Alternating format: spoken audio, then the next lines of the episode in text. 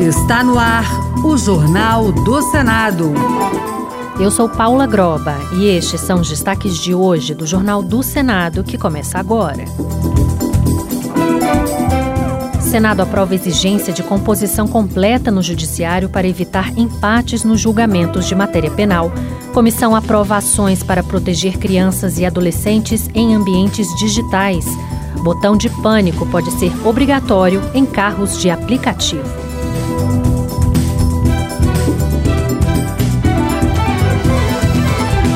Boa noite. Os carros de transporte por aplicativo poderão ser obrigados a instalar um botão de pânico para aumentar a segurança durante as corridas. É o que prevê uma proposta aprovada hoje pela Comissão de Ciência e Tecnologia. Os detalhes na reportagem de Marcela Cunha. A proposta do senador Carlos Viana, do Podemos de Minas Gerais, prevê a instalação do chamado botão de pânico, que pode ser acionado quando o passageiro ou motorista de carros por aplicativo não se sentirem em segurança durante o trajeto. O texto também também previa inicialmente o reconhecimento facial dos passageiros, mas foi excluído pelo relator, o senador Carlos Portinho, do PL do Rio de Janeiro, que considerou o procedimento invasivo para o usuário, além de gerar custos. A ideia é que, ao se cadastrar na plataforma, o usuário disponibilize uma foto sua ou um documento oficial de identificação. O motorista também vai estar seguro, porque ele sabendo quem é o usuário, se amanhã ele sofrer algum crime, ele fica muito vulnerável e ele poder identificar não só com os dados na plataforma, mas reconhecimento da foto, né, ou de um documento com foto. Outra mudança sugerida pelo relator obriga a instalação de sinais de identificação, como adesivos ou placas luminosas, para identificar a qual empresa o carro pertence e que ele está naquele momento em transporte particular pago. O projeto segue agora para análise da Comissão de Transparência e Defesa do Consumidor. O senador Chico Rodrigues, do PSB de Roraima, apresentou um projeto para isentar o imposto de renda de pessoas com transtorno de espectro autista. Se aprovada, terá direito à isenção do tributo quem ganhar até seis salários mínimos. Repórter Luiz Felipe Liasbra. Em discurso no plenário, o senador afirmou que a condição impõe às famílias necessidades específicas de saúde, de educação e de acompanhamento. O projeto estabelece que terá direito à desoneração às pessoas com o transtorno ou representantes legais que ganham até seis salários mínimos. Estou apresentando ao Senado Federal projeto de lei que isenta a remuneração ou rendimento recebidos por pessoas com transtornos espectro autista ou por seu representante legal, limitados a 8.472, valor equivalente a seis salários mínimos. O objetivo dessa proposta é desonerar contribuintes que, em virtude das situações pessoais, têm despesas maiores e possuem menor disponibilidade econômica, a exemplo de isenções que já existem em relação a outras enfermidades. O projeto da isenção do imposto de renda para pessoas autistas será analisado pelas comissões do Senado. E em seu discurso de despedida do Senado Federal, o senador Flávio Dino, do PSB do Maranhão, destacou a importância da atividade política na solução dos grandes desafios que o Brasil e o mundo têm pela frente.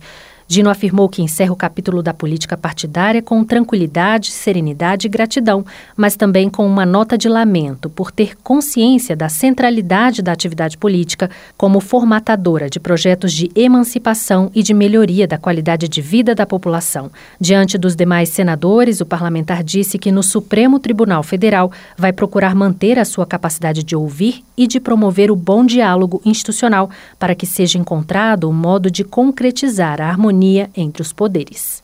Esperem de mim imparcialidade e isenção. Esperem de mim fiel cumprimento à Constituição e à lei. Nunca esperem de mim prevaricação. Nunca esperem de mim não cumprir os meus deveres legais, mas sempre com lheneza no trato, com capacidade de compreender o outro, porque um bom juiz fala muito pouco e ouve muito.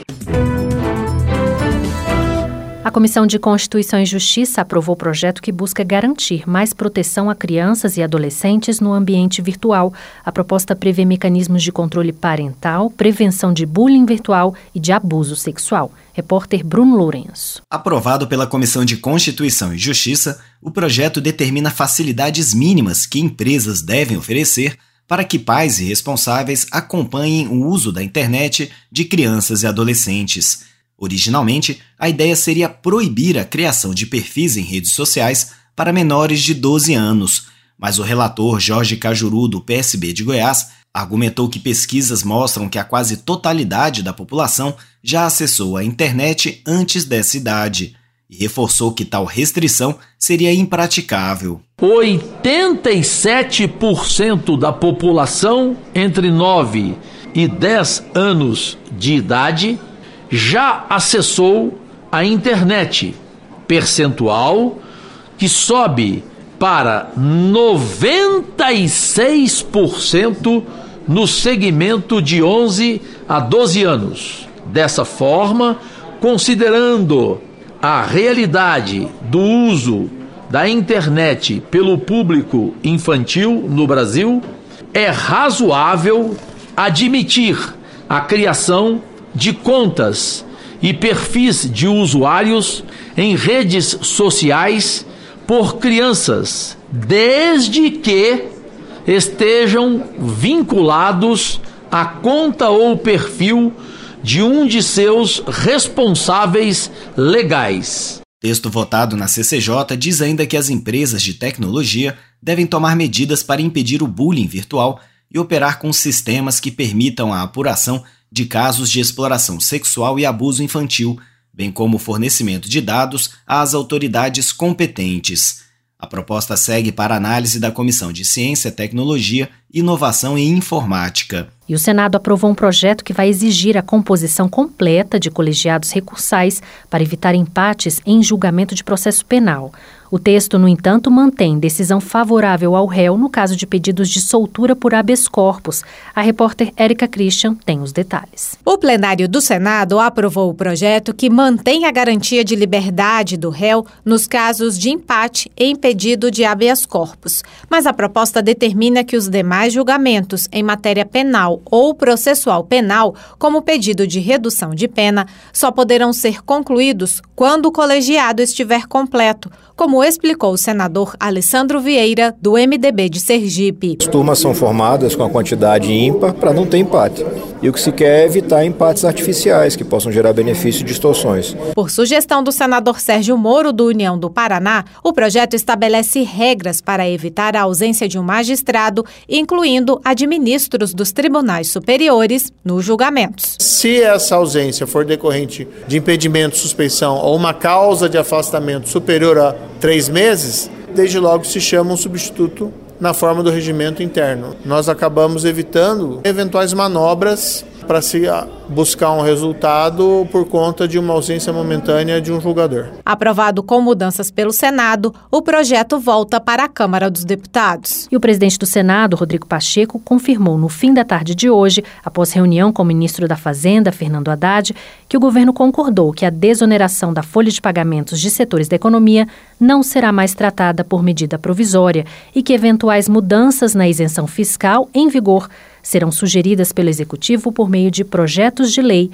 sem eficácia imediata. Isso, portanto, serve aos 17 setores no sentido de suas programações e suas pre previsões, no sentido de que a desoneração da folha dos 17 setores está mantida, assim será, e eventuais alterações serão então amadurecidas através de projeto de lei e não por medida provisória. Remanescem os dois institutos, do PS e da compensação, e há ainda uma discussão sobre o PS, se deve ser por medida provisória ou por projeto de lei. Essa discussão ainda não está definida, não está exaurida, e o governo vai tratar disso, inclusive com o presidente Arthur Lira, com os líderes da Câmara dos Deputados.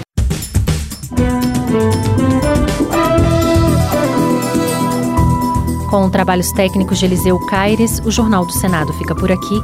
Acompanhe agora as notícias da Câmara dos Deputados. Boa noite e até amanhã.